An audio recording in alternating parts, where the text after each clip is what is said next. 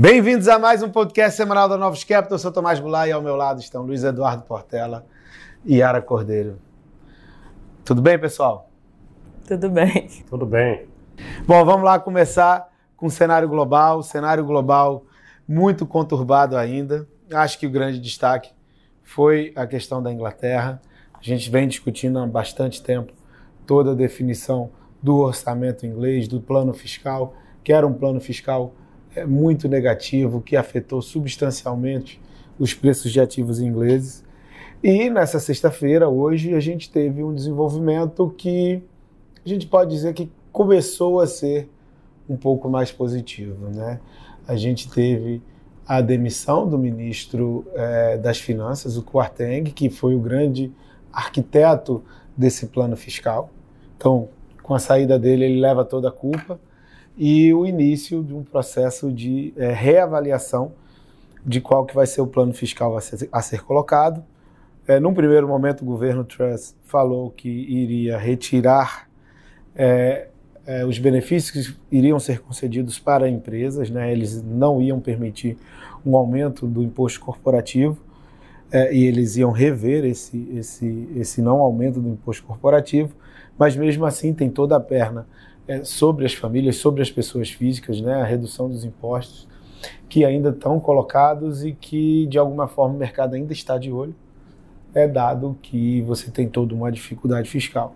É, lembrando que hoje também se encerrava o período no qual o Banco Central da Inglaterra estava concedendo liquidez é, para diversas instituições financeiras inglesas, né, principalmente fundos de pensão, e era necessário, justamente pelo receio de chegar na segunda-feira sem o apoio da autoridade monetária, o que, que aconteceria com os preços de ativos. Né? Ao longo da semana, o presidente do Banco Central da Inglaterra teve que vir a público lembrar a todo mundo de que, olha, vai se encerrar na sexta-feira, efetivamente, esse nosso programa de liquidez.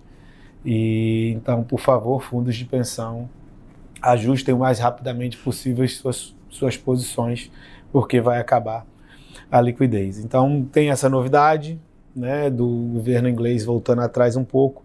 Não sei se será o suficiente, talvez a gente tenha que ter efetivamente uma mudança total de, de governo. Há uns primeiros sinais de que, olha, o, os membros do Partido Conservador estão é, pressionando a primeira-ministra, talvez tenha um voto de não confiança e aí colocaram o governo interino com o Sunak, que foi o segundo lugar, é, justamente na corrida para primeiro-ministro, e que tinha um plano fiscal é, mais factível hoje em dia, né, um plano fiscal é, de consolidação que seria bem diferente do que foi apresentado.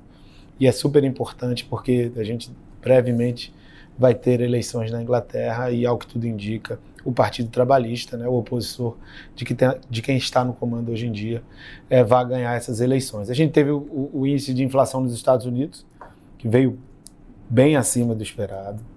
É, na verdade, a gente tem há 12 meses já que a média do, do núcleo da inflação nos Estados Unidos está rodando acima de 0,50. A gente teve por dois meses somente ele rodando 0,30. Em todos os outros meses foi tudo acima de 0,50, que quando não 0,70. É, são patamares de inflação é, muito elevados, assim, é, não condizentes é, com os Estados Unidos, que historicamente sempre apresentaram um patamar de inflação mais baixo, e isso joga muita pressão na autoridade monetária, porque vai seguir exigindo com que a taxa de juros seja mais elevada, mais elevada. Lembrando que na semana passada a gente teve o dado do mercado de trabalho muito forte. Aí a gente teve o Michigan com as expectativas de inflação subindo e a gente teve diversos membros do Fed falando junto com a ata. E eles não, de alguma forma, não sentiram no primeiro momento essa inflação mais elevada. A gente teve alguns é, membros do Fed dentro da própria ata também, né? A gente teve a Brainerd, a gente teve a Deli, a gente mesmo a George, que é considerado um membro, um membro historicamente rock, eles vieram falando de que, olha, à medida que a gente vai entrando no território mais restritivo, os, os riscos ficam para os dois lados. Então, o que, que significa os riscos para os dois lados? É que, muito provavelmente, é, você não vai fazer uma implementação de ainda mais restrição é, monetária. Só que a gente tem que lembrar que a inflação segue surpreendendo, segue surpreendendo, e quem dita o quão restritiva a política monetária tem que ficar é a inflação. Então, talvez a gente tenha que ver mais à frente a reavaliação desses membros do FED. E para terminar, a gente teve noticiário de Covid de China. É, a gente tinha a impressão de que iria se encerrar a política de zero Covid na China, que é super importante é, com relação à atividade econômica chinesa, e as sinalizações que foram concedidas ultimamente são de que, olha, a gente vai continuar a política de zero Covid e se atrapalha muito. É o crescimento à frente. E no final de semana passada a gente teve é, novidades com relação ao conflito Rússia e Ucrânia. A Ucrânia é, destruiu uma ponte ali na Crimeia.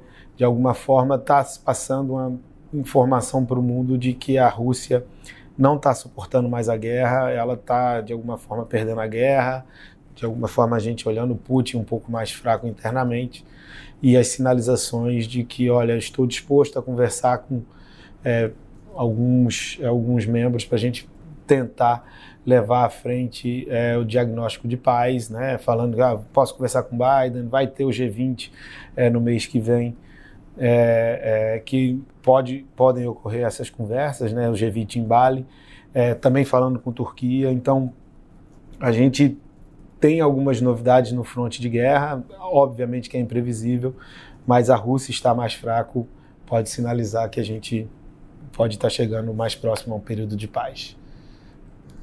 Bom, é isso. Essa semana, né, todos os acontecimentos aí trouxeram bastante volatilidade para os mercados. Né, a gente já começou a semana aí com a guerra né, esquentando, né, devido ao bombardeio ali na, da, da ponte que liga a Rússia com a com a Ucrânia.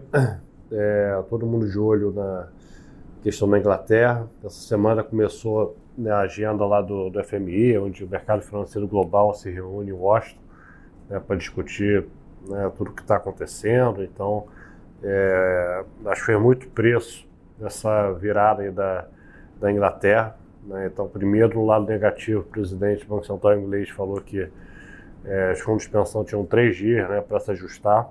Isso trouxe um caos nos mercados, né? E depois o, o, o ministro das Finanças né, inglês falou que se o mercado piorasse era culpa do, do Banco Central isso resultou na emissão dele hoje, né? É, o mercado ontem e hoje né, teve né, uma volatilidade altíssima. Então, pessoalmente ontem, né, que a gente teve né, o CPI muito ruim, né, o núcleo bem ruim. Então, nenhum sinal ainda de, de, de, né, de topo. Né? O mercado sempre fica tentando antecipar né, que a gente está passando pelo pior é, momento, mas é, de fato a gente teve mais um número aí bem, é, bem ruim. Tá? E a gente teve uma reversão forte ontem, né? eu acho que uma conjunção aí muito de técnico também. Né, o, o S&P 500 chegou a bater de 3.500, é um nível importante, está todo mundo de olho de fato a bolsa abaixo de 3.600, né, caminhando para 3.300, já é um nível ali que todo mundo tem falado que já tem uma recessão no preço, já começa a ficar é, barata. E após o CPI, acho que o 3.500 ele trouxe ali uma, onda de compras né, para zerar venda, que juntos com, com notícias positivas aí da Inglaterra, né, de governo voltou atrás, que hoje a gente né, ficou sabendo aí com a demissão do, é, do ministro das Finanças, é, junto com notícias melhores de guerra, né, alguma expectativa de uma reunião dia 20 de novembro ter alguma conversa do Putin né, com é, talvez com Biden. É, isso tudo fez o mercado ontem ter uma reversão muito grande. Né, a Bolsa Americana chegou a estar caindo 2%, né, e depois atingiu quase 3% de alta. Né, então teve um, um que a gente chama de short squeeze aqui no mercado, né, um stop técnico é, em todo mundo. E hoje, né, é, acho que passaram os eventos, todo mundo ajustou a posição e a bolsa caiu aí quase 2,5%. Nasdaq ainda fechando a semana com menos 3 e o S&P 500 com menos 1,5. O juro curto nos Estados Unidos está né, tá no máximo de, de precificação, está né, tá próximo a 5% de, de taxa de juros terminal. Isso que é o importante, não é se o Fed vai subir 7,5, se vai subir 50, é onde vai ser o juro né, terminal, isso que impacta no preço dos ativos, isso que, é, né, que vai ser a taxa de desconto aí é, na bolsa olhando para frente. Né? Então essa reunião já está dada que é 7,5, a gente tem que ver como vai ser a sinalização para dezembro. É, mas o importante é que é, o mercado tem colocado cada vez juros mais altos nos Estados Unidos. Então, 10 anos americano fechou a semana com 12 bips de alta, né, fechando ali levemente acima de 4%, que é um nível importante. Tá? Ele não tem conseguido fechar acima de 4%. Tá? Hoje foi o primeiro, primeiro dia aí que ele está fechando aí acima de 4%. Então, semana, semana que vem vai ser bem importante né, para ver como, como que ele vai se comportar. A parte curta aí abriu 20 bips na semana. Né, o euro acabou que ficou estável, caiu 0,21%. Né, teve muita volatilidade na moeda, principalmente pelo pound, né, por causa dos eventos da, da Inglaterra. O pound fechou aí a semana com 0,80 de alta, né, conseguindo segurar aí o, é, o euro. O CNH né, na China desvalorizou 1,20. Né, então aí preocupação com a China com Covid. É, né, segue.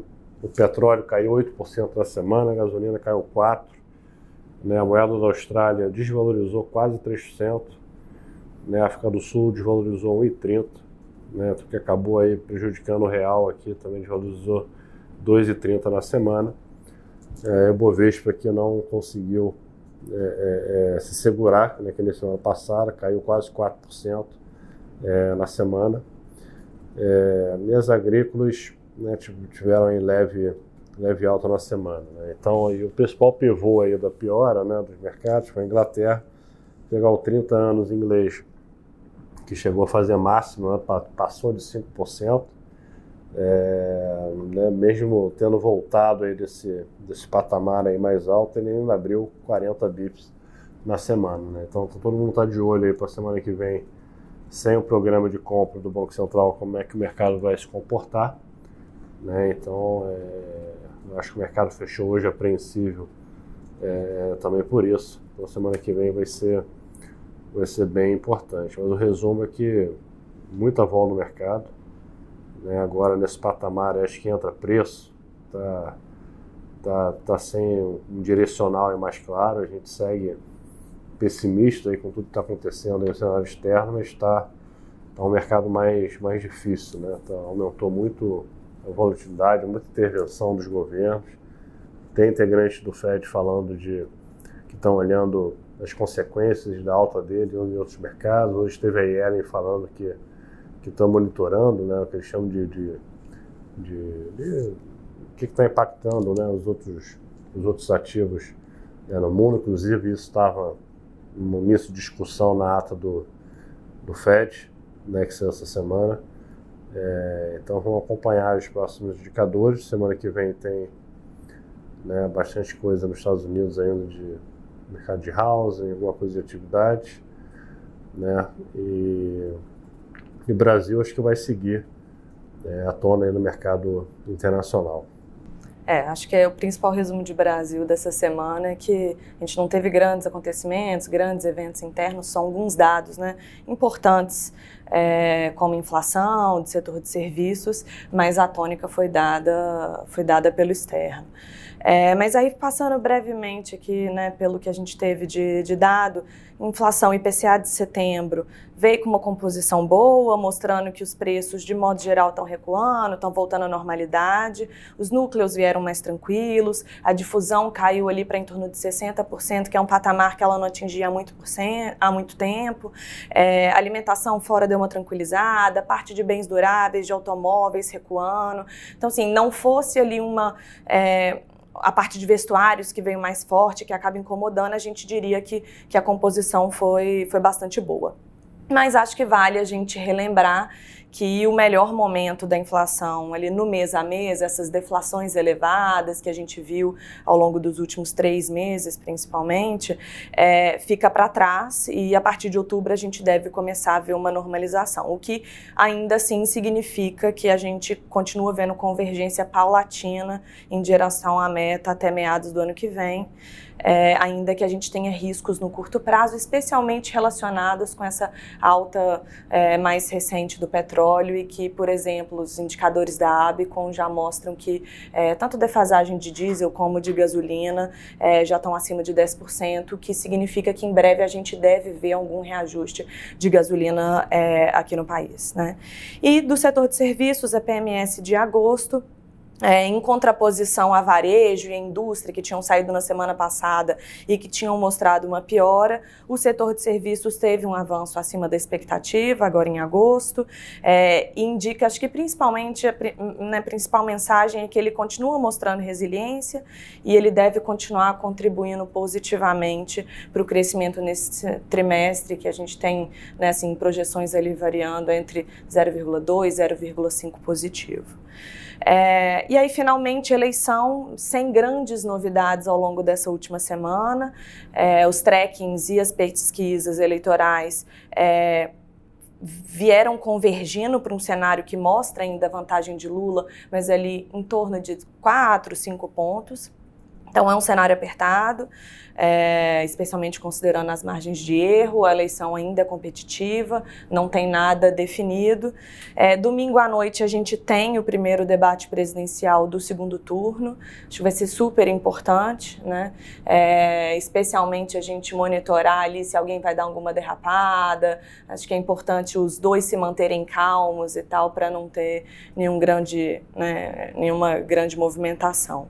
Mas acho que vale a gente dizer que, assim, assim, é, na contramão do que a gente gostaria, a pauta segue muito ligada a fake news, a religião, a costumes e tal, e muito menos ligada é, à pauta econômica. Né? Então, seguir um tom de discussão que não é muito bom a mercado, é, e a gente não viu ao longo dessa semana um, uma continuação do caminho ao centro que a gente gostaria de, de enxergar, especialmente depois né, do resultado de primeiro turno muito mais competitivo do que estava sendo esperado a priori. É, acho que o mercado, isso ajudou aí, o mercado devolver metade do, da melhora, né? Então a bolsa devolveu metade da melhora, o dólar devolveu quase tudo, né? né o mercado de juros aqui está tá até mais alto, mas acho também influenciado pelo mercado de juros é, é, global. Então, além, além do debate domingo, a gente vai ter né, a recondução do Xi Jinping na China. Né, Esse final de semana a gente tem o, começa o congresso do, do Partido é, Comunista Chinês, é a recondução do Xi Jinping, é onde ele vai dizer é, quais são as prioridades aí para os próximos cinco anos de governo, é, para onde vai se direcionar o comando do governo daqui a cinco anos, né, quem vai substituí-lo ou não. Então é super importante porque ele dá todas as diretrizes econômicas por um prazo de cinco anos. E lá nos Estados Unidos a gente tem os dados de, de indústria que, eles, que a gente chama de soft data, tem os dados de mercado de trabalho e observar a continuidade das relações na Inglaterra para onde vai convergir. E aqui no Brasil olhar as pesquisas. Então é isso, pessoal. Grande abraço a todos. Até a próxima. Até semana que vem. Até semana que vem.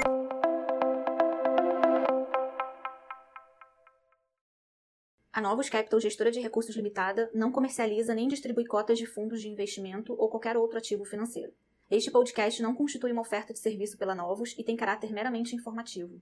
A Novos utiliza informações de fontes que acredita serem confiáveis, mas não se responsabiliza pela exatidão de quaisquer das informações assim obtidas e utilizadas neste podcast, as quais não foram independentemente verificadas. Estas informações podem estar desatualizadas ou sujeitas a opiniões divergentes. Este conteúdo não constitui uma opinião ou recomendação, legal ou de qualquer outra natureza, por parte da Novos, e não leva em consideração a situação particular de qualquer pessoa. A utilização das informações aqui contidas se dará exclusivamente por conta e risco de seu usuário. Antes de tomar qualquer decisão acerca de seus investimentos, a Novos recomenda ao interessado que consulte seu próprio consultor legal.